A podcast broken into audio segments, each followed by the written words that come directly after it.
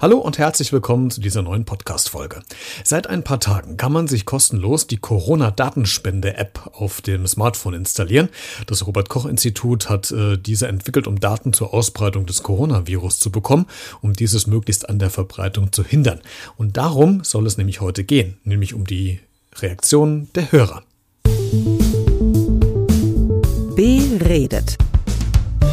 Der Talk mit Christian Becker. Diese Corona-Datenspende-App, die greift anonymisiert auf einige Daten von Gesundheitstrackern zu. Du brauchst also zum Beispiel eine Watch, eine Smartwatch oder einen Fitness-Tracker mit Datenaufzeichnung. Diese werden dann übermittelt, also die Daten, und anhand dieser kann dann das Robert-Koch-Institut Annahmen treffen, wie sich das Virus ausbreitet. Du installierst die App, koppelst diese mit dem Gesundheitsdaten deines Tracking-Systems und dann wird das ganze Paket anonymisiert an das Institut geschickt. Ich habe auf Instagram eine Umfrage gestartet, weil ich von euch Hörern einmal wissen wollte, wie du dazu stehst.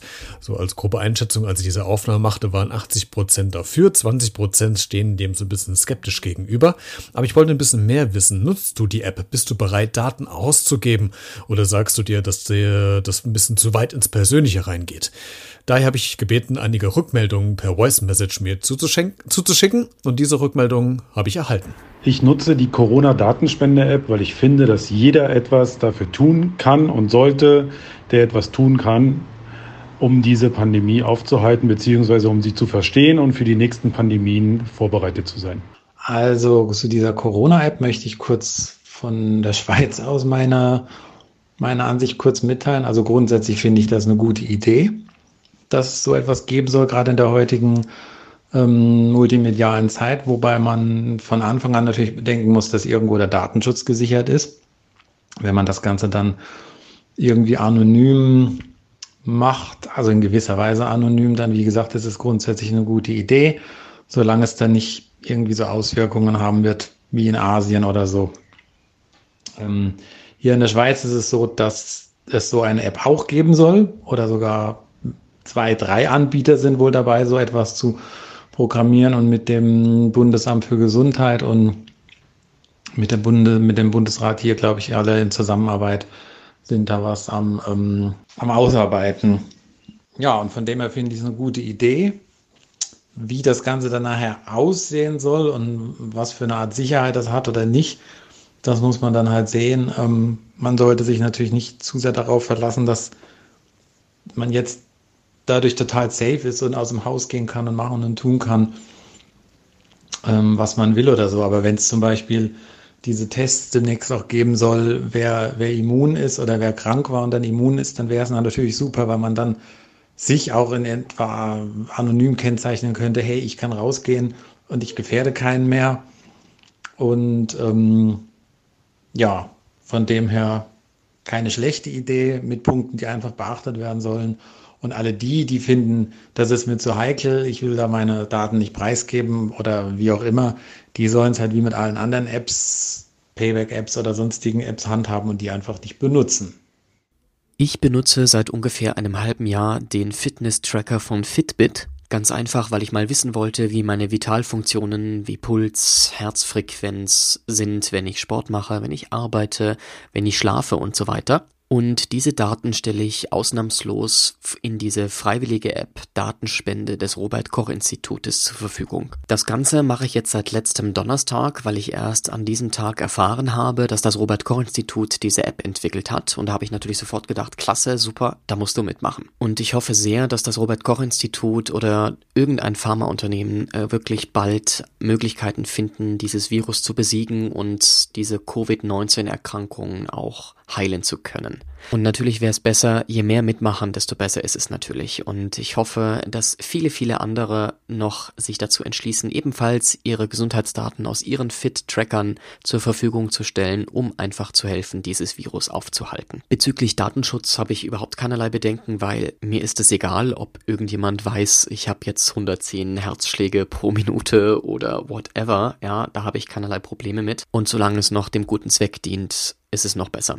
Und ich finde, die Argumente, die manche hier vorbringen, von wegen, das sei alles Datenklau, Überwachung und so weiter, das ist völliger Bullshit, wenn ich mir dann ansehe, wer hier alles mit Gott und der Welt seinen Instagram- oder Facebook-Account teilt mit Tausenden von Menschen, die man noch niemals persönlich gesehen hat, ja, da muss man sich die Frage stellen, was ist nun wirklich Datenklau oder was fällt unter Datenschutz und was geht einfach in den Gesundheitsschutz und in die Prävention. Und diese App ist eindeutig zur Prävention gedacht und ich hoffe wirklich, dass viele umdenken und auch noch viel mehr mitmachen. Es haben ja schon über 160.000 User sich registriert, das ist super, aber es müssen natürlich auch noch mehr werden. Ich denke darüber ganz, ganz klar, ähm, Gesundheit oder das Recht auch auf Gesundheit steht über dem Datenschutz. Also der Gesundheitsschutz schlägt den Datenschutz. Das ist ja auch schon im Infektionsschutzgesetz, Paragraph 34 verankert, dass auch bei ähm, ansteckenden Krankheiten, also bei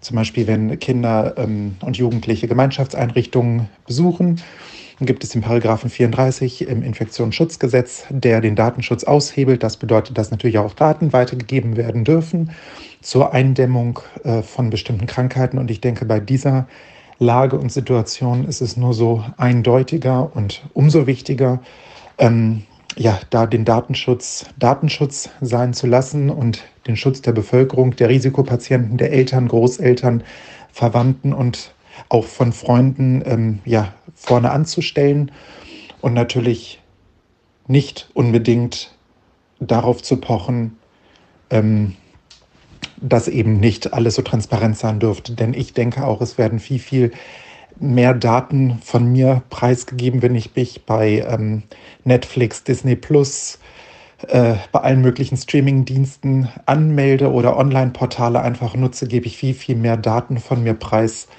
als wenn ich mich jetzt bei so einer App eines ähm, anerkannten Institutes anmelden würde. Beziehungsweise bin ich weniger gläsern, als ich befürchte.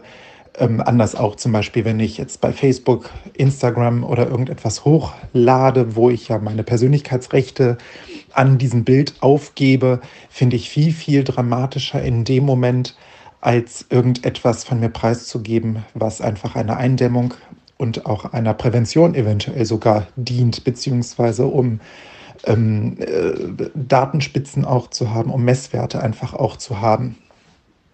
Von daher stehe ich dieser App und auch diesem ganzen Prozedere sehr, sehr positiv gegenüber. Es gibt im Prinzip nichts daran auszusetzen, denn ähm, ja, im Prinzip ist es ja egal, wenn ich mir nichts vorzuwerfen habe, beziehungsweise wenn mein Gewissen ruhig ist, kann auch der Rest ruhig sein und ich muss mir auch um nichts Sorgen machen, dass ich irgendwie jetzt total nachvollzogen oder ähm, nicht nachvollzogen, sondern ähm, äh, dass, dass ich nachverfolgt werde beziehungsweise überwacht oder irgendetwas anderes. Das hat damit ja nichts zu tun. Ich denke, das muss alles ausgeblendet werden, gerade auch in dieser Situation, die für alle komplett neu ist und es keine Vergleichswerte dazu gibt.